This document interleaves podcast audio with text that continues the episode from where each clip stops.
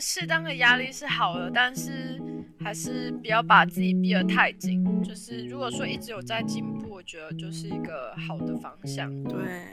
然后我觉得刚起头就是是会最难的，但是要相信自己，不要理其他人的批评。真的哈、哦，你也经历过那一段了，刚刚进音乐，对啊，刚开始医院的实习的工作。大家好，欢迎回到聊音乐，我是周怡。今天呢，又回到大家最喜欢的访谈内容啦。我们今天邀请到的是大德国小医师的 Dr. Kiwi 纪医师，来为我们带来他在德国行医这几年来的心路历程。那其实啊，我跟 Dr. Kiwi 呢是在一个台湾人在德国的活动上面认识的。他那时候呢是讲一个关于医疗保险的讲座。然后我听了之后呢，我就觉得哇，呃，感觉 Dr. Kiwi 真的是学识渊博啊，一定可以对我们的节目呢也带来很多的知识，所以我就邀请他一起来上我们的节目。那雨欣呢，他这周不在我们的访谈里面，他下周就回来喽。话不多说，我们现在赶快开聊喽。今天很荣幸可以可以邀请到纪医师，然后呢，他在脸书上也有开一个粉丝页，叫做大德国小医师，叫 Frau Doctor Kiwi。那我们很开心可以邀请到纪医师呢，来跟我们聊聊看他在德国这几年行医发生的事情，还有最近的遇到各种疫情啊，或最近大家相对应的各种心路历程。好，大家好。呃，Zoe 好，很谢谢你邀请我来，就是跟大家聊天，我觉得非常的荣幸。没有，我觉得我才荣幸哎，也可以跟记忆师这样子线上的对谈，就觉得超兴奋。没关系，你可以叫我 Kiwi，没关系，你叫我记忆师，让我突然觉得就是 有一点紧张。好，好，那我叫 Kiwi。嗯嗯嗯，好的。对啊，因为难得嘛，也是在台呃在德国工作的台湾人，嗯，但是难得可以碰面，我就觉得是在异乡。可以碰面，这就是很有缘分。哦，我不会用语言表达，哎。那我这样插话可以吗？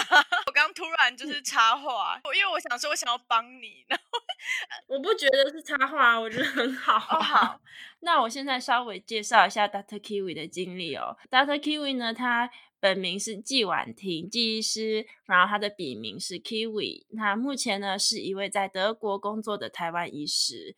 然后呢，他有一半的时间在看心血管内科的门诊病人，另一半的时间从事生物资讯与先天性心脏病的研究。然后呢，Dr. Kiwi 目前也是德国心脏科学会与欧洲心脏科学会的会员。在教育方面呢，Dr. Kiwi 毕业于台湾的阳明大学医学系，然后之后到德国的海德堡大学完成了国际卫生的硕士学位。然后目前呢是海德堡大学临床医学博士的候选人。Dr. Kiwi 呢，他来来到德国之后，他先通过了德语考试，然后呢，呃，因为曾经通过美国医师执照的考试，所以最后获得了德国的医师执照。那 Dr. Kiwi 的兴趣是画画、舞蹈、旅游，还有关注不同国家的医疗体系与社会文化的比较。谢谢 Zoe，我觉得介绍的还蛮详尽的了。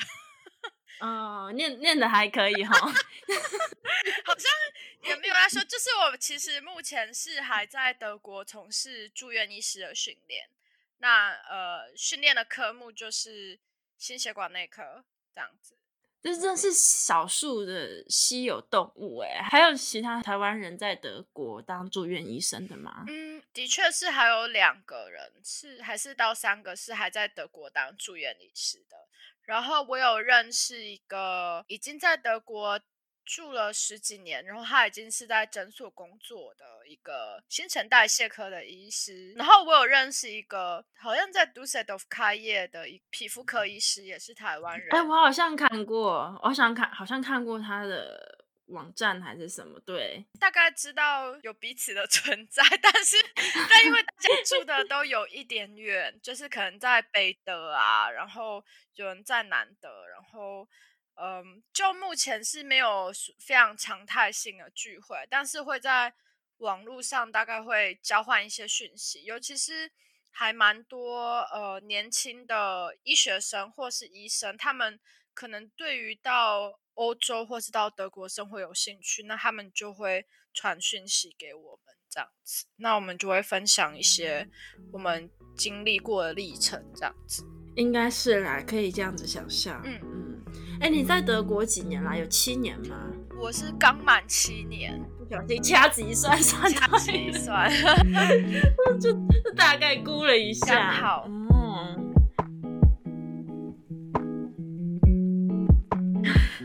所以七年就是。经历过不同的阶段呢，譬如说哦，硕士刚毕业，因为你的硕士是用英文念的，对不对？对，我是一边上硕班，然后有上语文课，就上德语课，但是那时候是只有一个礼拜可能上两堂夜间的课程。其实到毕业就是决定要留下，然后开始比较。密集的上语言班，我觉得这个过程其实通常都是有一种且战且走的心情，就是你做一个决定好，然后你就想办法让它变成实现这样子，但是其中有很多的努力。我我现在差不多也是这个阶段，因为我也是刚毕业，然后我是用英文念的，嗯。然后，但是我现在工作是用德文，所以我现在也就是嗯这样。我 觉得你现在这样应该很好啊，就是等于是把语言的学习融入到每天的行程当中，是在一个比较温和的一个比较没有那么多批判性的环境下，觉得你的病人应该也不会一直说，哎，你怎么德语不够完美啊什么？我觉得这样的学习环境反而是比较好。不会，病人都对我很好。不过我就觉得，因为我从美国来嘛，我我转换过蛮多次语文，所以我就就知道自己已经尽力了，就是先这样子。对啊，我觉得你很厉害，因为我好像有看了一下你的学经历。你是你那时候到美国，你就是念音乐治疗吗？还是你先是念音乐啊？我在台湾念音乐，然后在美国念音乐治疗啊。嗯，你在台湾念的是 Bachelor、嗯、还是就是硕士？是念。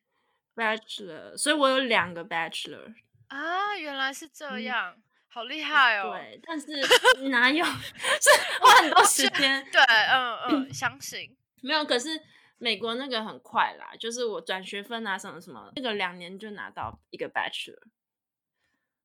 嗯，所以我在那边最主要是实习，我觉得美国那边实习的经历是很可贵的，尤其是我之前在波士顿，然后那边。我觉得那边就是一个招牌砸下来就会砸到一个医生或是一个博士的地方。嗯嗯嗯，对啊，在在那个城市实习，然后那我觉得美国真的是学到很多。对，然后现在在这边，也就是对，也是像你的心情一样，就是非常的嗯慢慢来，很缓和，然后非常的就是 work life balance 这样子。当然，适当的压力是好的，但是。还是不要把自己逼得太紧。就是如果说一直有在进步，我觉得就是一个好的方向。对，我觉得刚起头就是是会最难的，但是要相信自己，不要理其他人的批评。真的哈，你也 经历过那一段了。你有被病人或是被其他的同事讲过特别什么？感觉同事会觉得。跟我不好工作，就是不只有语言的隔阂，还有文化上的隔阂，是一个职场文化上的隔阂。就是我不太，我刚开始工作的时候，我不是很清楚说大家工作的文化是怎样。例如说，我那时候不知道，原来大家就是想要五点，可能那个秒针一到。五点一到就想要准时消失，所以就是如果说你的同事觉得因为你的动作太慢，或是因为你跟他们沟通上面的一些障碍或是误解，造成他们可能会无法准时下班，他们就会很不高兴。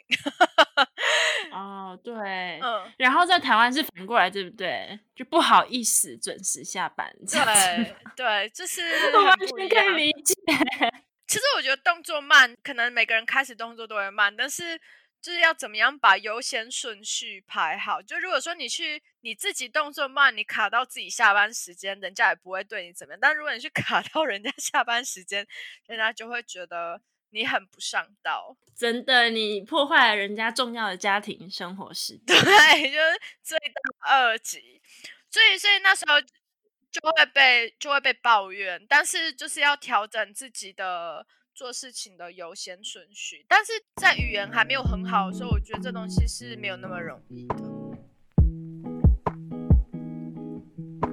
然后，嗯、呃，其实我觉得每个人都有自己的生活，还有自己的个性，就不一定每个人都会。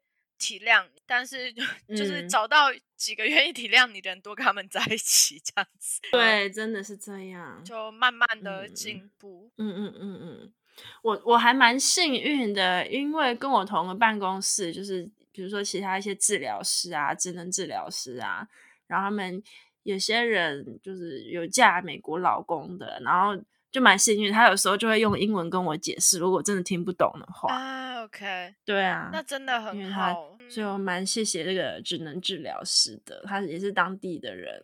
然后，因为我觉得养老院其实很大部分很多人都是外籍劳工，嗯，就是尤其是那种呃看护啊，做这种很基础基础劳力的工作，嗯、这样讲可以吗？诶这应该算是一个现实啊，就是德国老人照护的职缺很多，然后加上可能薪水对于德国人来说没有那么高，然后加上这个工作其实需要很多的耐心跟体力，所以愿意投入这个工作人没有像他职缺那么多，然后他们一直都很有系统的从，尤其是东欧招募在养老院工作的照护人员。还蛮常看到这样子的广告吧？对，啊对，嗯，我的养老院蛮多都是，就是他们本身的母语也不是德文啦，就是语言调试的阶段，大家都走过这一段时间吧。而且我现在就是，我觉得现在如果真的回去台湾，可能会不适应吧。就我现在。看个案的数目都很少。你有问过你在台湾，就是跟你做同样行业的人，他们的照顾的病人的量是多少吗？有有，嗯，而且我还问过，就是前辈啦，嗯，老师们，那他们也有说过，哦，那个有医院就是为了要赚钱啊，所以就规定他半小时看一个，半小时看一个，然后他一天如果工作。八小时的话，可能可以看到十二、十三个吧。哦，嗯。然后像我的话，我今天大概六七个这样子。嗯，所以大概是差两倍嘛，就是。对啊，一半的时间。嗯。嗯，是不是医生也是这样子差不多嘛？嗯。工作量。我觉得，哦，对啊，但是我觉得扯到，我觉得医疗就是，尤其是在医生工时的方面，其实。又更复杂，因为台湾有一个总额制度，总额制度是给住院病人嘛，然后给门诊病人的话，就是他会一个病人就是看一个诊是算多少钱，大概大概就是这样子，所以就是你要好像要看很多病人，你才会达到一样一定的一个我不知道业绩，对，所以所以我知道在台湾诊。就是看每个诊次看的病人是德国的两到三倍以上，就是应该是还有可能会更多。我觉得如果是病人只是来复诊拿药就算，但是如果是出诊的病人的话，那个悬殊可能更大。因为我觉得是两个地方的制度很，在台湾主要就是一个主治医师，然后再看他诊次的病人，偶尔可能会有住院医师去帮他打字这样子。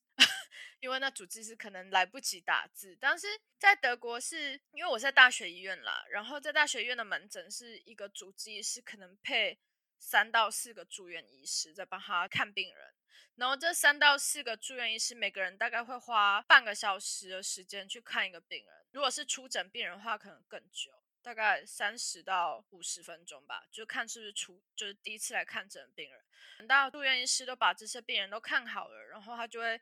把所有的资讯就是浓缩起来，会做一个口头的报告，大概是两分钟的病人的简要报告，然后主治医师就会来跟病人聊天聊五分钟，然后离开，大概大概是走这种模式。Oh, 对，OK，他比较像一个资讯的汇汇集汇整者。对，但是病人会觉得他被医生看到的时间还蛮长的，嗯、因为就是因为这就是变成是，其实你看有几个医疗人员有。大概有四四个医疗人员，就是一个诊次有四个医疗人员，但是在台湾可能一个诊次就是一个医师配一个门诊护士这样，那那个门诊护士可能就要把很多的跟病人聊天的工作，就是要就是担下来这样子。对，大家都三头六臂的这样子。对，我觉得，我觉得门诊护理师应该是要承担这个蛮重要的工作。嗯嗯嗯嗯嗯，对，好像每次好像不不免都会讲到这个台湾的医疗环境跟德国医疗环境的比较，嗯，对啊，嗯、但是这个要比的话，嗯、可能需要比较长一点的时间，所以没关 系，我们不用、啊、今天不用聊太深入。对了，好了，如果观众你们有什么问题的话，那就在下面留言，或者也是可以写信给我们，然后我们就。呃，有机会再针对个别的问题来做回答好了，这样子好吗？好啊，好啊。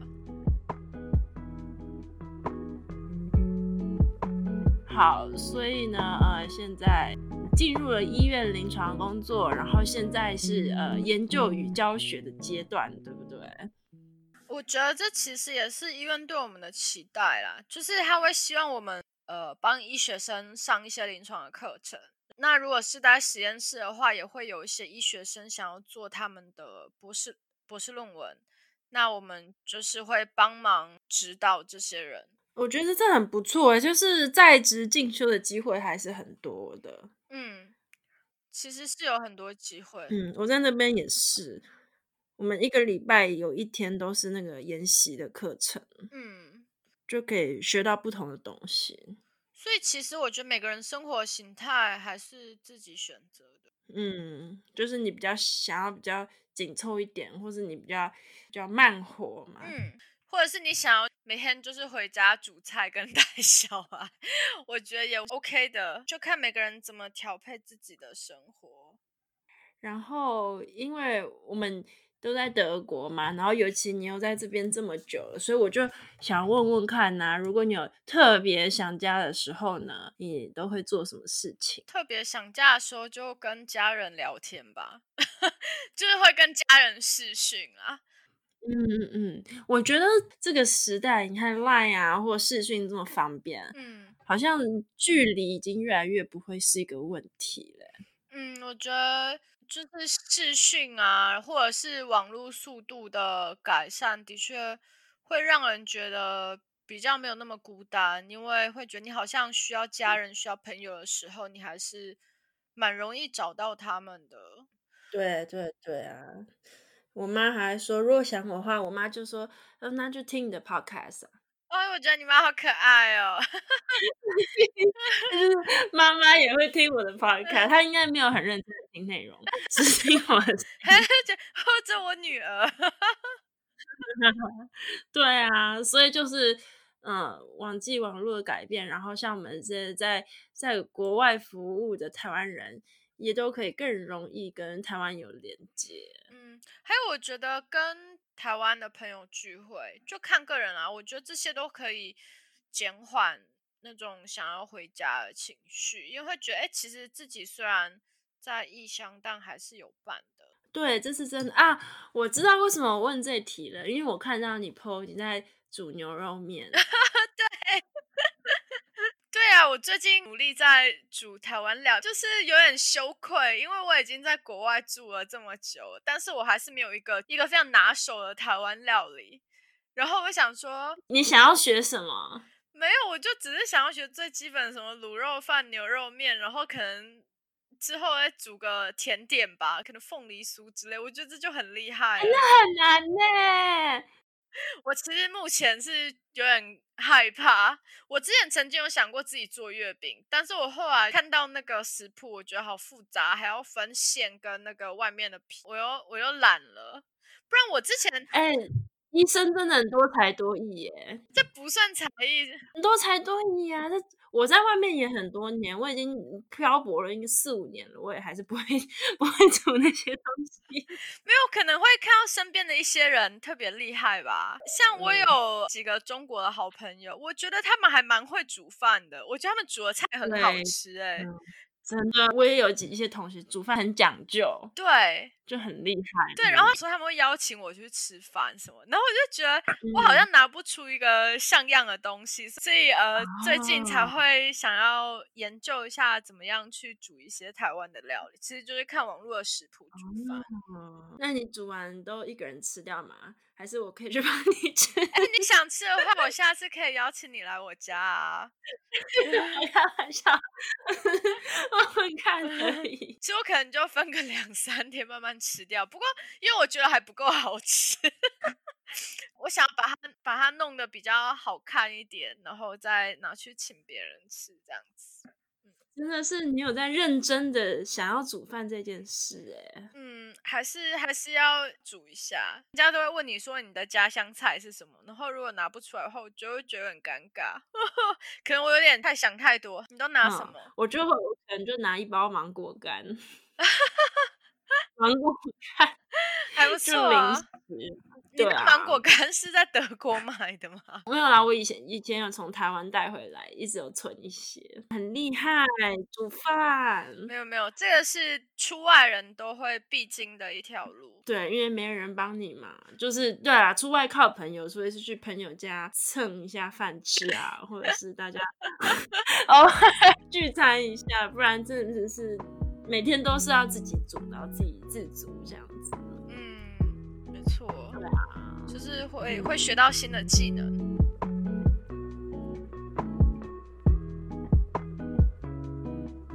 那这个也连到下一题呀、啊，呃，因为现在我们都知道，呃，我跟我跟 Dr. Kiwi 呢，我们俩住在巴登布滕伯格，住在德国的这一周，然后在今天，今天是十月十九号星期一，已经被。被呃德国的政府列为一个红色红色的警戒区域了。嗯嗯，就是这边是在 COVID 的疫情方面呢，算是蛮严重的一区这样子。那我不知道，在面对这么大的灾害事件啊，或者是说你们每天看病人，呃，要面对生或死，那呃。不不知道你有什么自我调试的方式呢？或是你们医院目前的整体氛围是怎么样？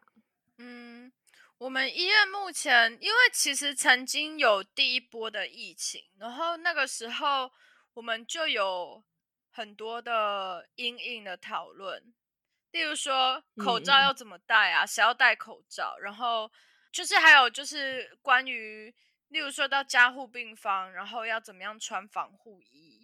这种细节的东西，那时候都已经有规范过。然后在那时候，我们就已经有共识说，如果病人量真的暴增，那就会全部的医生可能就分两队，然后就会开始用轮班的方式来医院上班。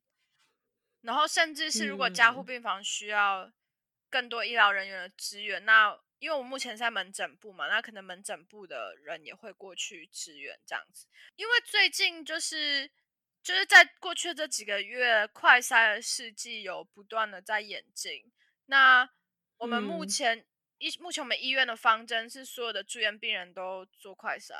好像有抓到一两个，就是完全你不觉得他应该会有 COVID，但是他有 COVID 的人，没有很多啦，无症状的，就，就是无症状。嗯、对，他他就可能症状跟 COVID，或者是他症状跟 COVID 的。想象不然就是他是胸痛，因为胸痛就会来住心脏科嘛，就觉得哎，结果他也有 COVID 耶，就是还蛮有趣的。嗯，但是我们医院是所有的病人跟所有医疗人员都要戴口罩。对，这应该是基本。那医医疗人员本身有做那个检测吗？我们目前还没有，我们目前只有对所有住院病人做普筛，然后医疗人员是还没有。如果说要做测抗体是要自费，但是我是没有去测啦。我想说，我等到医院要帮我付 钱的时候再去测。我之前有看到那个 Jens Spahn 呢，就是卫福部长，然后他说，像我们养老院的医疗人员，好像十月十五号以前大家都要做普筛，可是到今天我觉得还没有听到什么消息耶。所以他是说 Baden-Württemberg 的养老院也会做吗？Jens 应该是讲全国，因为他是全国的卫福部长嘛。那我今天还是没有听到什么消息。那我们也是，就是我带活动都做不同的应变，像我现在就没有在带团体。嗯，就是我之前一开始呢，可能正常的时候就会，比如说像合唱团啊，带合唱团那样子，嗯，有比较大一点的团体，或是比较带。大一点，嗯，玩乐器的团体，然后现在我现在都只做一对一的了。嗯，这其实也是我觉得很合理啊。像我们现在也都不让，就是呃探病的人进医院，然后就走病人自己。那我们之前在第一波疫情的时候，甚至就是限制来医院的，就如果说他是真的有急性的状况，他需要处理的话，我们才会让他。来看门诊，不然我们门诊部是有点半关闭的状态，然后主要是以住院病人为主，但急诊还是会开着。但是中间有一段是疫情缓和的时间嘛，那现在有点是不是很明朗，所以要不要又再一次的关闭？我觉得这就看之后两周会怎么变化。那我们其实就我们也都在观望，对，我们其实就是照医院上层给我们的指示去。做应对，因为医院我们医院的话，它有一专案小，然后这专案小组主要是由可能各科主任，然后还有医院的呃管理阶层组成。那他们在疫情比较剧烈的时候，就是会每天开会，决定每天的应对的方针。嗯嗯嗯，那大家的氛围是怎么样？就大家都还是还蛮理性的哦，碰到这件事情。就专成立专案小组，然后大家就按照规矩这样上班。还是我觉得我们养老院有些医护人员就会有一点抱怨之类的，哎，就是啊，怎么那么多限制啊，然后越来越多事情不能做啊之类的。嗯，哦，我觉得这又有点分，就是大家以专业人员来看这件事情的话，会觉得。啊，就这样，就会觉得好像也没什么好讨论的。但是如果是你私下去问大家的话，其实他大家都会觉得很不方便啊，因为像很多人今年的假也没有休，因为也不知道要干嘛，在旅行方面的限制上还是蛮大的。对，像如果说我们医院的员工，然后跑去 Gisco 个 beat。的话，其实 Gisco 回来都要关，回来就是要关十四天，不然就是要至少关十天的话，好像要两次阴性。但是简单来说，就是要隔离这样子。对啊，我觉得这其实让大家 其实都蛮不敢出门，因为每个邻国其实都是危险区域，大家就是留在德国，甚至德国自己有很多危险区域，像是 Stuttgart。曼海是蛮危险，比海德堡危险。然后我是在曼海上班。呃，对，好像曼海我们到四十几，然后到五十就是很高危险的地方，就是要整个要关掉，很多很多商店要关掉。嗯，听到蛮多的，比如说有养老院里面的爷爷的女儿，全家都有 COVID 嘛，所以女儿都不能来看那个爷爷这样子。不过里面的员工跟居民目前都是没有，但是就是外面的家人有些就有，然后这样也是会影响到里面住民的心情。嗯嗯，对对啊。第一，我是在第一波疫情的时候有听到，例如说我有大概四个五个同事，他们一起出去滑雪，然后最后就带着 COVID 回来了。然后还有就是可能实验室的人。哦那时候其实大家的危险意识还没有那么高，就还是会有人去附近滑雪，然后可能就会带着病毒回来。第二波疫情，我目前其实没有听到身边有感染的人，这也是大家每天都在谈的一个 topic。嗯，的确。不过我觉得大概就是做好所有的防护措施，然后，呃，是就看缘分了。我也不知道该怎么面对，对，因为其实我们能做就做，然后就尽量。不要出门，这样戴口罩。但是会不会会被病人感染，或是会不会被同事感染呢？我觉得这个都是有它的不确定性啦。嗯，他们说最近那个仓鼠囤购又回来了。哦，我有看到，至少意大利面都还在架上，我还没有看到意大利面消失。因为在第一波疫情的时候，是所有的面粉跟意大利面都消失了。然后会顿时觉得，对，会觉得快快要饿死。对对对对，哎，我三月份的时候，我我直接回台湾嘞？我那时候我直接回台湾了，是很慌，就觉得呃，是不是快死了那种感觉。所以你那时候有回去隔离吗？十四天，然后你就待在台湾吗？有啊，我回台有啊，我都在家啊，我回台湾就是隔离在家十四天，对啊。哦，你那时候是是怕还是想要见家人啊？我那个时候是怕，然后因为我那个时候是前一个工作嘛，还不是现在这个工作。啊、那个时候主要还是学生身份，嗯，所以那个时候因为学校都课都变成网上上课了，嗯，然后那个养老院也是活动都暂时停止，那就没有那么必要一定要待在德国。对，我其实是我三月到六月是在台湾的。我在台湾三个月，哦、嗯，还蛮快乐的嘛。